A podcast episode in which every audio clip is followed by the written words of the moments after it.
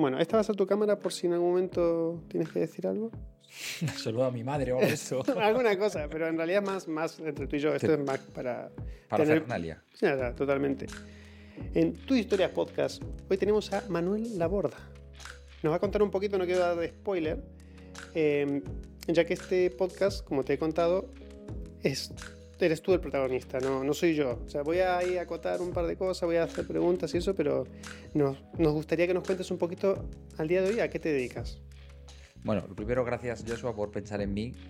Suena así como un poco fuerte esto de que yo sea el protagonista. Yo creo que el protagonista de esto siempre son los emprendedores y en este caso eh, Joshua con Start Producciones. O sea que, bueno, vamos a colaborar los dos en que seamos los dos protagonistas. Mira, yo actualmente tengo como dos vías de, de actividad, ¿no? Una que está muy pegada al mundo de la empresa, de la emprendeduría, eh, de la transformación digital y por otra parte la gestión deportiva, ¿no? Entonces, eh, en la parte de empresas, ya he visto que, bueno, pues eh, trabajo con la Escuela de Organización Industrial, en la parte de eh, desarrollo y de, de emprendedores en, en determinados entornos, fundamentalmente en Castilla-La Mancha. Eh, colaboro también con otras empresas haciendo eh, modelos de transformación digital para empresas más grandes, menos, menos grandes, administración pública. Y en la parte de gestión deportiva, pues actualmente trabajo eh, como director del curso entrenador superior de la Federación Española de Baloncesto. Eh, colaboro también en algo de formación, otro tipo de formación para deportistas y esas son las dos áreas de actividad fundamentales. Y es cierto que al ser dos, dos áreas como muy dinámicas, pues no siempre estoy haciendo lo mismo, ¿no? No siempre estoy con emprendedores, no siempre estoy con... eh, eh, ¿Cómo se llama esto? Con... Bueno, esto lo editáis luego, ¿no? Sí, sí. Eh, no siempre estoy con administración pública, sino que los proyectos, sin ser efímeros, pero sí son proyectos que duran pues entre cinco o seis meses y un año, un año y pico. Y, con, y en la federación pues ocurre lo mismo, que al final cada año es un curso nuevo, tienes que diseñar un itinerario nuevo, tienes entrenadores y entrenadoras nuevas, entonces, bueno, pues es muy dinámico y a- eh, yo aprendo mucho y, y me gusta ese dinamismo. Mm. O sea, son todas experiencias distintas una de otras, ¿no? Entonces, más allá que sea más o menos el mismo tipo de formación. son experiencias distintas y además que yo creo que se retroalimentan una cosa a la otra, ¿no? Yo, eh, pues una parte de lo que hemos hecho en el coworking aquí en Guadalajara, un par de salas más para allá, pues las reflexiono, las adapto y las trato de llevar al mundo del deporte o al contrario, cosas que en el mundo del deporte, en la gestión me han funcionado bien, las reflexiono, las pienso bien y las adapto para el mundo de la empresa, porque yo creo que son vasos que se pueden comunicar perfectamente. Yo soy un poco reacio también a que el deporte siempre tenga que educar al mundo de la empresa. Yo creo que es más bien al contrario, el mundo de la empresa puede educar mucho o puede transmitir mucho al, al deporte, ¿no? Entonces, bueno, lo que trato es de pensar, adaptarlo y que se comuniquen los vasos, al menos por mi, por mi parte. Qué buena idea. Eh, pero esto del- de, Porque ha- has sido instructor, ¿no? De, de, de deportes o... Bueno, soy, soy, mm, esto es una cosa que a mí siempre me ha hecho mucha gracia, ¿no? Eh, eh, hay gente que dice, pues yo soy médico, yo soy enfermero, eh, yo soy arquitecta, yo soy periodista, vale. Yo tengo una carrera, yo hice una diplomatura en relaciones laborales, luego saqué un máster en recursos humanos, pero apenas he trabajado y además de eso hará, no sé, veintitantos años, 25, 26 años que yo saqué mi carrera. Eh, entonces, cuando me preguntan, yo lo que, es, lo que sí que tengo claro que soy es entrenador de baloncesto. Y sigo a día de hoy entrenando. Ahora entreno unas chicas de 15 y 16 años en Alcobendas, en un colegio. Y, y eso es, yo, yo sigo, me sigo sintiendo entrenador de baloncesto. Y unas veces entrenas pues, equipos que en- compiten más arriba y otras veces más abajo. Entonces, la pregunta, ¿soy entrenador? Sí. De hecho, creo que es lo único que tengo claro que soy. Entonces, entrenador de baloncesto, mentor, Mentor, sí. o sea... Di- Sí, a mí me gusta el poder diseñar un proyecto del ámbito que sea eh, y poder llevarlo a cabo. ¿no? Entonces, esos proyectos, yo creo que actualmente en el, en el- en el mundo empresarial en el que estamos, eh, son proyectos eh, que tienen un, inicio y un final porque la, propia velocidad del mercado no te deja que un proyecto tenga 10 años, ¿no? Entonces, eso a mí me motiva. Y me motiva dirigirlo yo o me motiva participar en el proyecto, ¿no? Eh, no tengo por qué ser el, director siempre mm, y me encanta estar en, otro rol.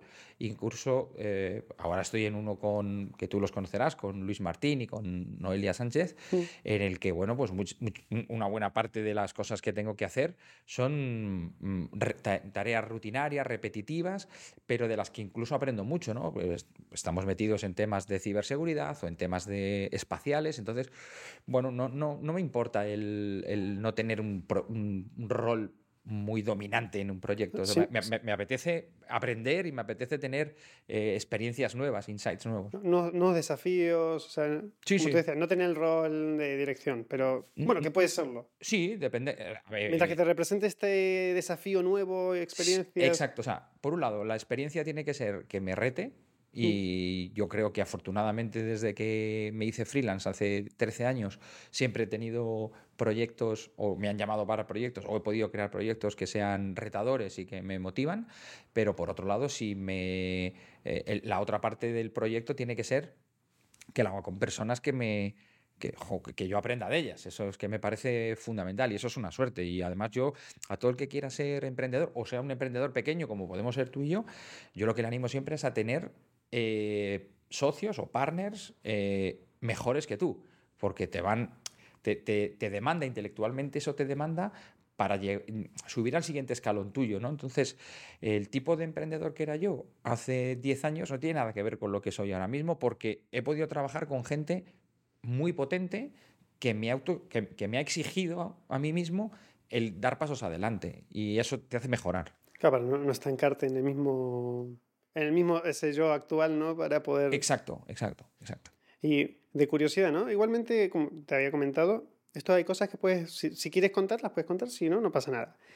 Em, porque me da curiosidad, tú estudiaste esto de relaciones humanas, o sea, relaciones humanas laborales, laborales eh, y pasaste a ser instructor de baloncesto.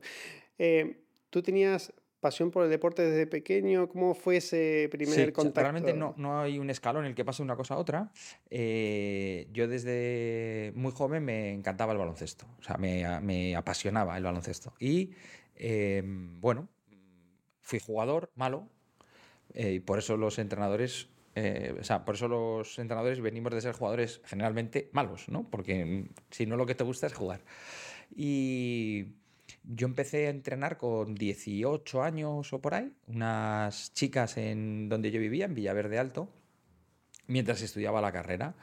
Y bueno, seguí estudiando, o sea, perdona, sí, seguí estudiando la carrera y un amigo, eh, que era el presidente del club, Javi Velázquez, me dijo, ¿por qué no haces un curso? Entonces hice un curso y para mí fue como eh, acceder a un nivel de conocimiento que por mi edad, por el entorno en el que yo vivía, era un barrio bastante humilde en el sur de Madrid, eh, un club con muy poco tiempo, eh, pues no tenía sitios donde aprender. O sea, no es como hoy que tú vas a YouTube o hmm. vas a... Hay un montón de sitios donde puedes aprender. Ni siquiera había muchísimos libros de baloncesto. Entonces hice el primer curso y para mí fue como... Madre mía, qué cantidad de información. Esto del baloncesto debe ser infinito, ¿no? Eh, y entonces bueno, pues eh, ahí ya me picó el gusanillo de, querer seguir mejorando como entrenador. Acabé la carrera eh, y al, año, mm, ni siquiera al año, menos, eh, entré en una gestoría muy grande de Madrid, ¿no? A trabajar de lo mío, gestión de contratos, nómina, mm. seguridad social, ¿no? Y Mm, cambié de club y me fui a un sitio donde había un entrenador que fue el primer campeón del mundo en España, Charly Saidaja, al Colegio Virgen de Atocha. Y entonces entré en la Federación Española de Baloncesto.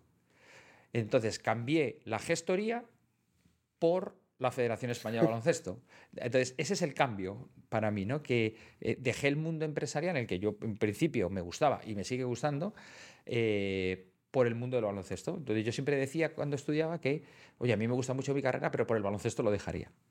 Y pasó. Eh, y pasó, y pasó, y pasó. Lo que pasa es que en la federación, en esa primera etapa, estuve casi tres años solo. era, estaba de administrativo en el área de entrenadores. Y a los 17 años 17 años después me volvieron a llamar, pero esta vez me llamaron para el mismo departamento, pero para dirigir el curso de entrenador. Entonces, eh, como que se fueron solapando las cosas. Eh, nunca dejé de lado una cosa, nunca dejé de lado la otra, de lo cual me alegro muchísimo porque el mundo del deporte, el sector del deporte, se ha hecho sector, se ha hecho industria hace relativamente poco. Cuando yo empezaba, que tenía 24 o 25 años, era todo un poco más complejo, era todo un poco más amateur y yo creo que haberme jugado toda mi carrera con 25, 26 años al mundo del deporte, eh, yo sentí que no era bueno. Entonces, cuando tenía 27 años, creo que fue, fue cuando dejé la federación eh, para hacer otras cosas. Seguí manteniendo mucho contacto con el mundo del deporte, pero me desarrollé en el mundo de la empresa. Y esto en el baloncesto, bueno, eh, como las mentorías hemos tenido y tal, esto de alto rendimiento, ¿no? Porque las empresas a veces no asocian el tema de trabajar con alto rendimiento. ¿Cómo eso cómo lo transformaste, digamos, cómo lo, lo tomaste desde el baloncesto para meterte? Mira, yo creo que hay cuatro puntos fundamentales que hacen que cualquier entorno sea de alto rendimiento o tú quieras construir un entorno de alto rendimiento. El primero es que tú tienes que buscar la excelencia en lo que sea. ¿no? Y la excelencia no significa perfección, porque la perfección no existe. Eh, la perfección es un parámetro que vale para todos, para ti, para mí, para cualquiera. La excelencia depende de ti o de mí, ¿no? Probablemente tu nivel de excelencia para hacer un vídeo es altísimo y yo no, yo no llegaría jamás a eso, ¿no? Pero buscaría mi nivel de excelencia y tú buscarías tu nivel de excelencia. Y en ese nivel de excelencia cabe todo el mundo. O sea, si tú quieres mm. ser excelente en un equipo de alto rendimiento, vales. Y además es una cosa que se contagia y que te va empujando para arriba. El segundo punto es el de eh, cohesionar un equipo. Mm, tenemos que hacer un equipo de trabajo y aquí veo que detrás de las cámaras hay mucha gente y eso significa que estas producciones seguramente a su nivel de excelencia, si lo que está haciendo es cohesionar un grupo y tener un grupo de, trabajo potente, se están caminando hacia alto rendimiento. El tercer punto es el de la, la pasión por los detalles. Porque si no, el 95% de tu tiempo lo estás tirando. Claro. Entonces, mm, da igual que entrenes baloncesto, que tengas una productora. Tienes que cuidar los detalles. Y yo vengo aquí y veo 3.000 detalles que a mí jamás se me hubieran ocurrido, pero a ti se te están ocurriendo. Y eh, la consecuencia de todo eso es poder afrontar retos grandes. Eh, cuando tú afrontas retos, los ganes o los, o los consigas o no los consigas, lo que estás dejando en tu organización es una cultura de, de excelencia, de cuidado por el detalle y de cohesionar un grupo. Entonces, da igual que lo hagas en el mundo del deporte, lo que pasa es que en el mundo del deporte es como más visible. Claro, claro. ¿no? Al final tú ves en una pista, si el, en un campo de juego de fútbol, si hay ese, esa búsqueda de la excelencia, da igual, si los detalles están cuidados o no están cuidados, y si el grupo está cohesionado o no está cohesionado. Y entonces llegas a retos mucho más altos. Pero en el fondo es lo mismo una empresa que en, el, que en un equipo deportivo. Aunque no puede ser un poco problemático el ser tan perfeccionista, digamos. Claro, por eso yo huyo de la perfección, porque la perfección es enemigo de lo bueno, ¿no? Claro, estar tan atento al detalle ahí como... Pero, claro, pero una cosa, el, detalle no tiene que ser eh, buscar la perfección, ¿no? O sea, la, excelencia dentro de los por ejemplo, un tiempo límite. Ok, tenemos que finalizar algo en 72 horas que sea lo mejor que podemos dar en esas 72 horas. Por ejemplo. ¿Que quedaron detalles? Ok, para la próxima lo vamos a hacer aún mejor. Pero esto es nuestro, esto es nuestro mejor. Pero te preocupan los detalles. Sí, claro. Lo que yo digo es, cuando no te preocupan los detalles, cuando, y tú lo habrás visto en miles de escenarios distintos, el todo da igual. Vamos a hacerlo porque lo que importa es eh, la parte final, ¿no? Pero no es la parte final, porque el 95% de los días son detalles. Y cuando yo me siento aquí contigo y me pones los auriculares y me das la razón, es porque te preocupa el detalle. ¿Podría ser el sonido mucho mejor? Seguro. En vez de costar los auriculares X, mm, cuestan 3X, y, pero ya te preocupa el detalle. Entonces yo creo que si tú no cuidas el detalle porque no lo, no lo valoras, pues es difícil alcanzar alto rendimiento. He escuchado en, en mi sector más que nada cine independiente caen en esa, digamos, en, esa mala costumbre de, no, no pasa nada, si total esto es independiente y se entiende. No, no, no. ¿Cómo, cómo que es? ¿Cómo que se entiende? O sea, hay un error, o sea, en un colega y hicieron un largometraje en que yo colaboré eh, bastante y mm, me comentó esto de el sonido. Era un problema de sonido. Eh, pero luego hablando con él, al final lo entendió y se está preocupando. No, pero total es, es independiente, no, no, pasa nada. Pues no, no, tú has dedicado todo tu tiempo, toda la gente que ha colaborado dedicó todo su tiempo. No puedes decir que esto, o sea, se entiende. O sea, hay que hacerlo, ya te digo, lo mejor posible. Si algo te excede, puedes buscar otras colaboraciones con gente que pueda... Los detalles eh, los cuidas porque ¿en qué, en, ¿a qué te dedicas si no? Ya. No sé si es un problema de actitud o de que no quieres trabajar. Yo quiero pensar que es un tema de actitud. ¿no? Sería ¿cómo es? Autocomplacencia. Autocomplacencia, puede ser. Es como, eh, sí, ya está, ¿no? Sí. Te digo, el corto que hicimos, este que viste, eh, le hicimos 72 horas, yo hoy le veo 200.000 detalles para mejorar.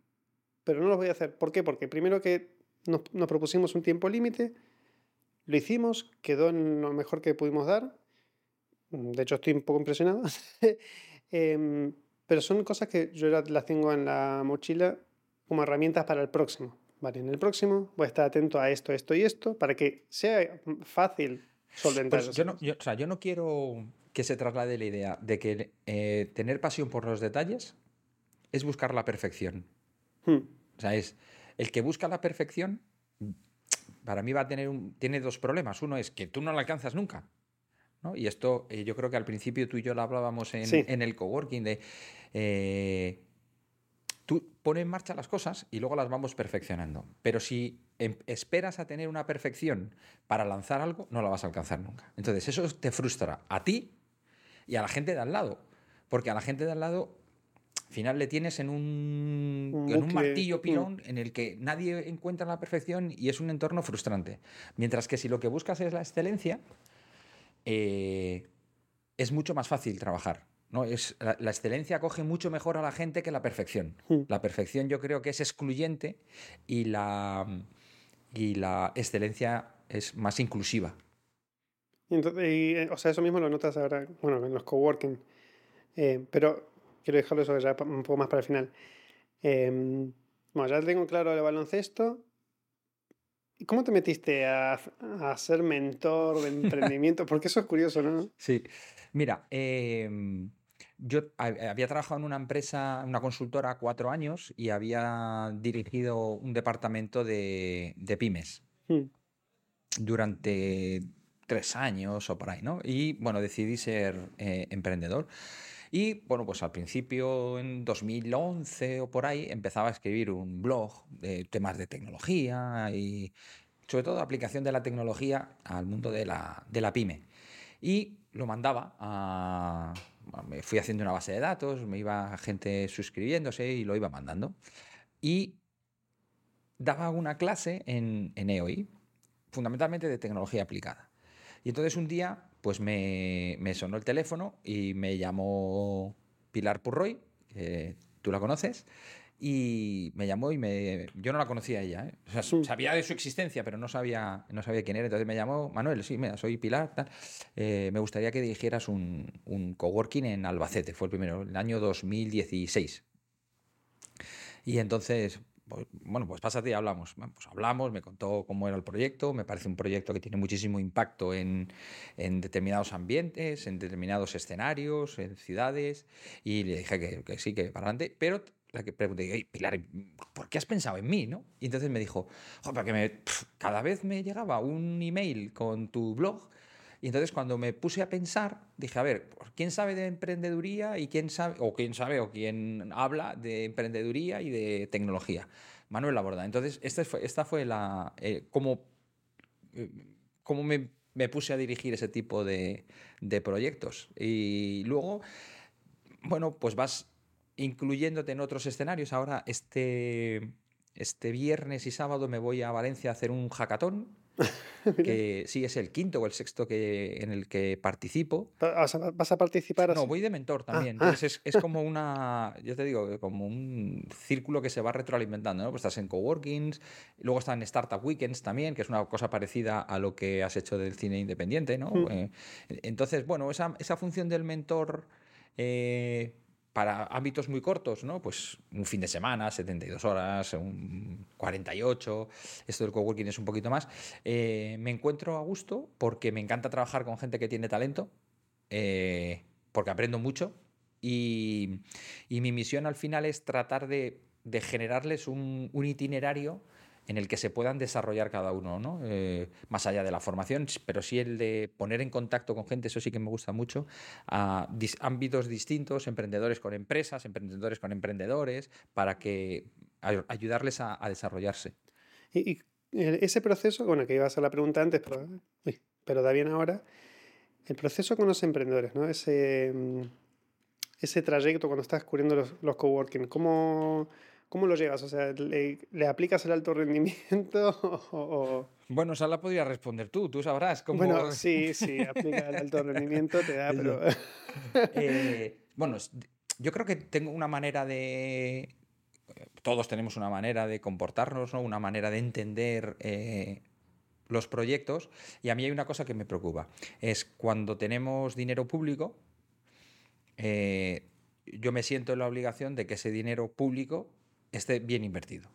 Yo creo que lo dije además el primer día de, del, del coworking. Mm.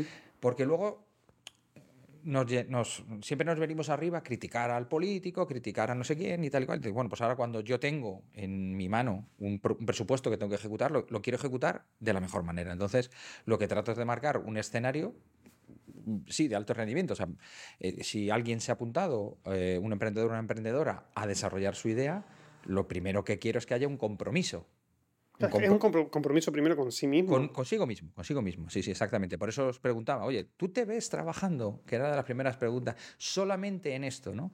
Y si mañana te ofrecen un puesto de no sé cuánto y un salario de. Sí, me acuerdo de esa pregunta. ¿Te acuerdas, no? sí. ¿Lo cogerías o no? Que, y no lo estoy juzgando.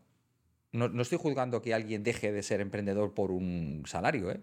Pero el que tiene claro que quiere ser emprendedor no está buscando trabajo. ¿no? es como dejar mis sueños por...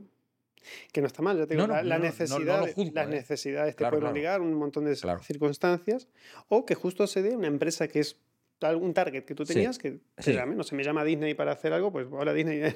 efectivamente, ¿no? Pero, claro, ese, la pregunta era, si te doy 20.000 euros, Eso es. ¿dejas tu trabajo? Espera, ¿me lo estás dando hoy puedo posponerlo un par de meses. Claro. no, no, no, un trabajo, un, sueldo, pues en realidad no, no, me compensa. Pero en tu caso se veía que, que tú querías ser emprendedor.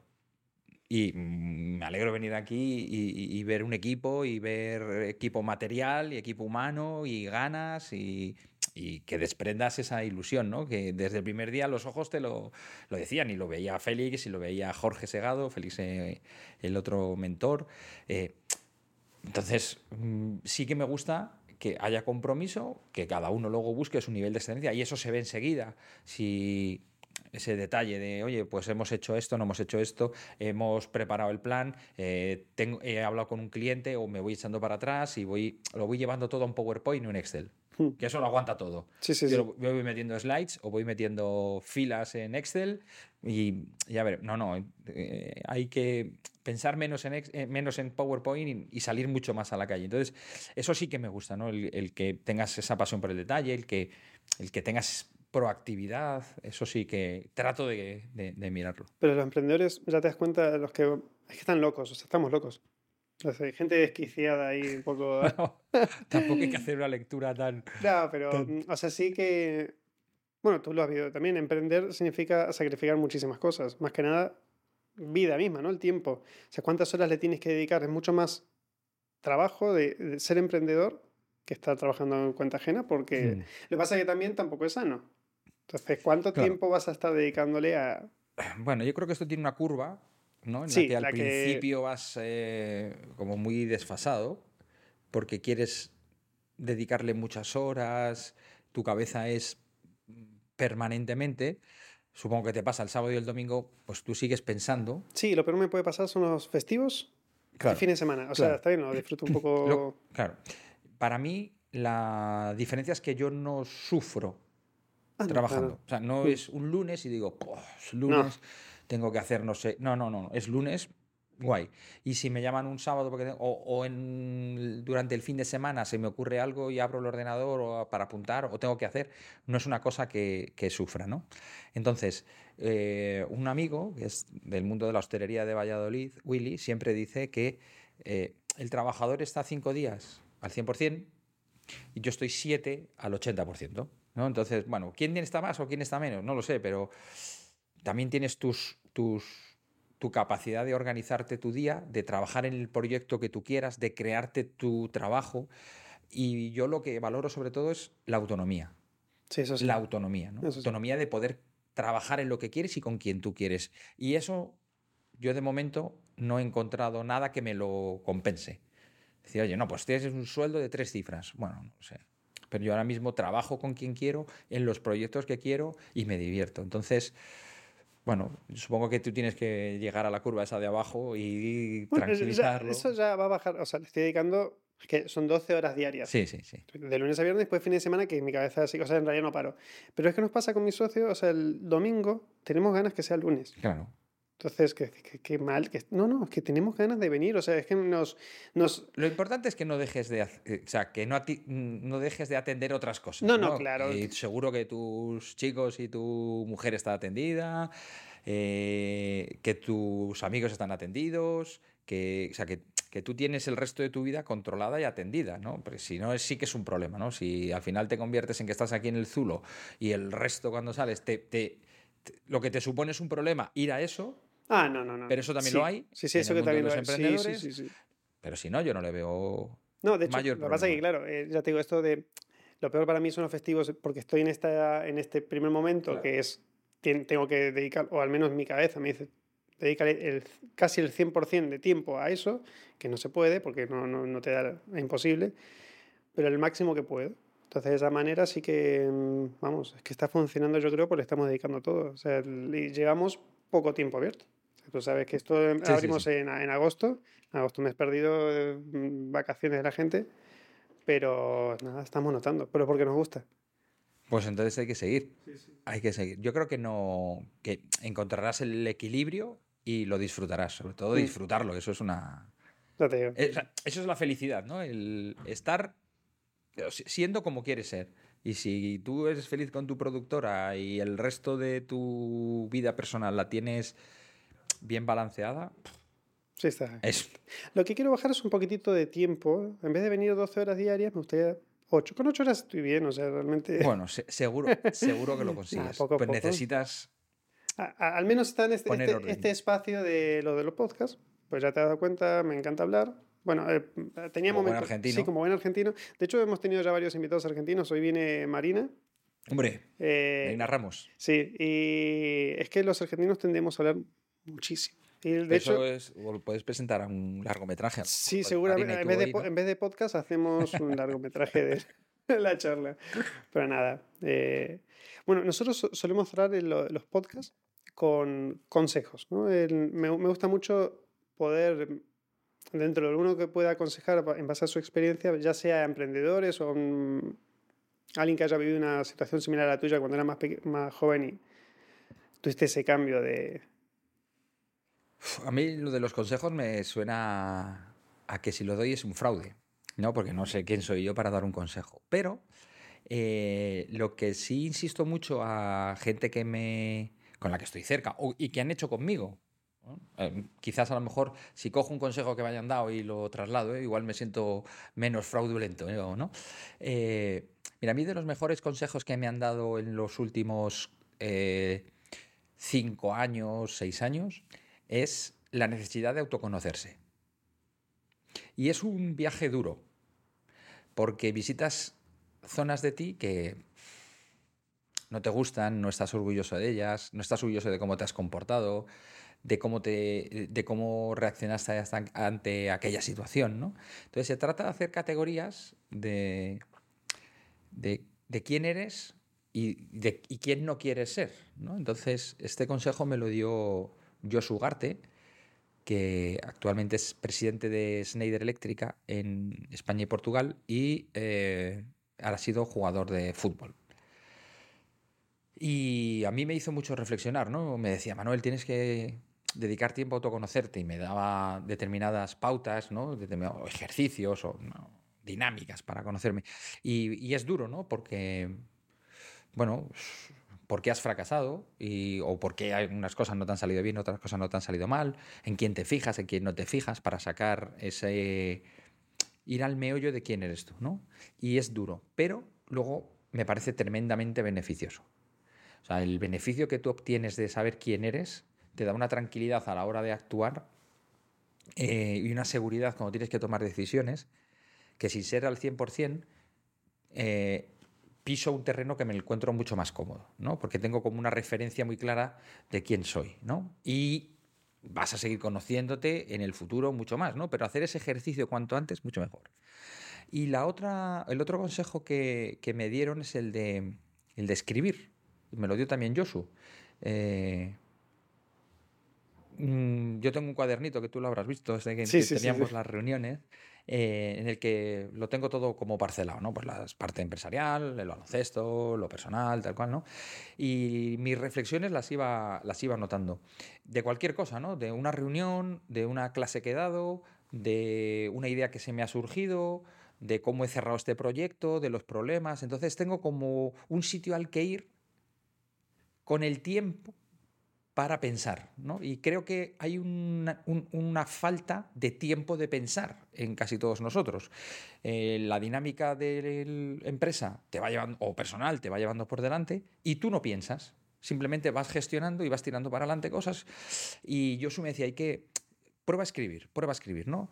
Y creo que era Ortega Gasset el que decía que escribir fija el pensamiento. Y yo creo que es una cosa interesante el de cuando tengo que dar, lo, llevo a un terreno mucho más eh, mundano, ¿no? Tengo que dar una clase que la di el año pasado. Bueno, pues me voy al cuaderno y miro las reflexiones, las anotaciones que hice de la clase. ¿Qué es lo que funcionó? ¿Qué es lo que funcionó? Porque de un año a otro no me acuerdo, ¿no? Y lo hago también de mi vida, de, bueno, pues reflexiones que me van surgiendo y me gusta ir a leerlas un tiempo después, ¿no? Porque son las reflexiones que tuve en ese momento, las pongo en caliente, pero las leo en frío. Y me ayuda, me ayuda personal y me ayuda profesionalmente a, como a ir sacando, eh, como a ir dejando pozo sobre las hmm. cosas que estoy haciendo. Entonces yo cogería esos dos consejos de Josu y se los lanzaría porque creo que son muy buenos, ¿no? El de eh, pensar y escribir, dejarlo para luego volver a reflexionar y el de mm, el de autoconocerse, el de saber quién, quién eres. ¿Sabes que Eso que dices, o sea, me mm, recordé una, bueno, tuve un periodo de mi vida que fue bastante oscuro, las situaciones que estaba viviendo, el trabajo que tenía, fui policía, entonces muchas cosas que malas que se ven, y fue el momento de mi vida más violento, o sea, yo estaba muy, con una carga negativa muy, muy mala. Em, y recuerdo, no, no me acuerdo por qué motivo, yo envié un correo electrónico a mi, a mi padre que él estaba mm, no sé si estaba fuera del país, una cosa así. Em, no me acuerdo ni por qué motivo era. Pero cuestión que leí el correo electrónico al cabo de unos años. O sea, me había olvidado por completo. Esto de revisar un poco, em, bueno, después de que falleció, ¿no? Y mm, leí un correo, o sea, que lo escribí yo, que no podía creer que lo haya escrito. O sea, que era, tenía tanta carga negativa, tan enojado parecía por una, o sea, una nimiedad, o sea, una tontería. digo, wow, mira cómo, cómo, era yo. Sí. O sea, que yo siempre pensé, o sea, tuve esa incredulidad de, de pensar que tenía constantemente el control de mi propia persona. ¿no? Entonces luego te lees esas cosas y dices, joder, que al final, pero es que yo en ese momento que lo escribí, yo estaba seguro de... Claro. Y, hoy lo leo y digo, claramente no lo estaba, porque mira cómo, cómo, lo escribí eso. Y, y, las certezas de hoy, dentro de dos años, pues a lo mejor son menos. Pero si haces ese ejercicio, yo también cuando empecé con esto, eh, los dos consejos de Joshua era una época complicada, ¿no? Por motivos personales, profesionales, junto también además con pandemia, eh, problemas mm, de salud, de familia. Y quizás es buen momento, ¿no? Porque puedes caer en la tentación de que en ese momento, eh, pues mira, oye, exacto, voy tirando para adelante y, oye, lo que me preocupa es mañana, ¿no? Pero yo me, me daba mucha calma de, no, no, ahora, ¿no? es que aunque estés mal ahora tienes que hacerlo, ¿no? Y con mucha paciencia él me iba como inoculando ese pensamiento. Y "Joder, vale. Y, y entonces lo, lo hice. Y luego otra cosa que es, yo siempre llevo un cuaderno encima, ¿no? Ya, no sé, lo he dejado Sí, por ahí. ¿no? Ese cuaderno. eh, porque cualquier cosa, la, por, por tonta que sea, la, la escribo y habrá cosas que desarrolle, otras cosas que no desarrolle, pero apunto absolutamente todo, absolutamente todo. Porque me gusta luego ir a repasarlo. Y funciona, ¿no? Bueno, a mí sí. A mí, Bueno, a mí sí. Son O sea, técnicas. Sí, sí, me, me- me da tranquilidad, ¿no? Me da... Tengo muy mala memoria y entonces pues la escribo y luego la desarrollo, eh, le doy contenido o la comento con otras personas, se lo, más, se lo paso. El otro día leía, no sé dónde fue, que los beneficios de, para la creatividad o para la chispa, la innovación, de escribir a mano. Que ahora vamos todos al ordenador, a la tablet, al móvil. Eh, bueno, con la libretita esta digital que tengo, puedo seguir escribiendo a mano, tenerlo en un formato digital. O sea que. Bueno, voy a intentar luego implementarlo. Venga. Sí. Y lo hablamos en el podcast del año que viene. El, el a ver cómo viene, va. claro, sí. ¿eh? Y así leemos, yo leo mi entrevista, tú lees la tuya, de esta, ¿eh? y sacamos conclusiones un año Bueno, después. se- sería curioso, ¿eh? Claro, vamos a lo- hacerlo. Sí, sí, Venga. sí, me gusta, vale, perfecto. Pues nada, eh, esta, esta hermosa audiencia que está aquí, por favor, un fuerte aplauso para Manuel Laborda. Porque claro, ahora se, escucha, se escuchan los, los aplausos, ¿eh? aunque no lo parezca. Sí, sí, sí. Pues nada, muchas gracias por venir y espero que el, bueno, que tengamos otra oportunidad y si el próximo año, aunque no sea aquí, porque a lo mejor vamos a tener un sitio más grande, Seguro. seguro, pues hacer eh, estas reflexiones. Un gusto. Bueno, pues yo os deseo lo mejor porque lo merecéis y además eh, estoy seguro que, que el mercado os va a acoger estupendamente. Espero que sí. Seguro que sí. Muchas gracias, hasta la próxima. A vosotros.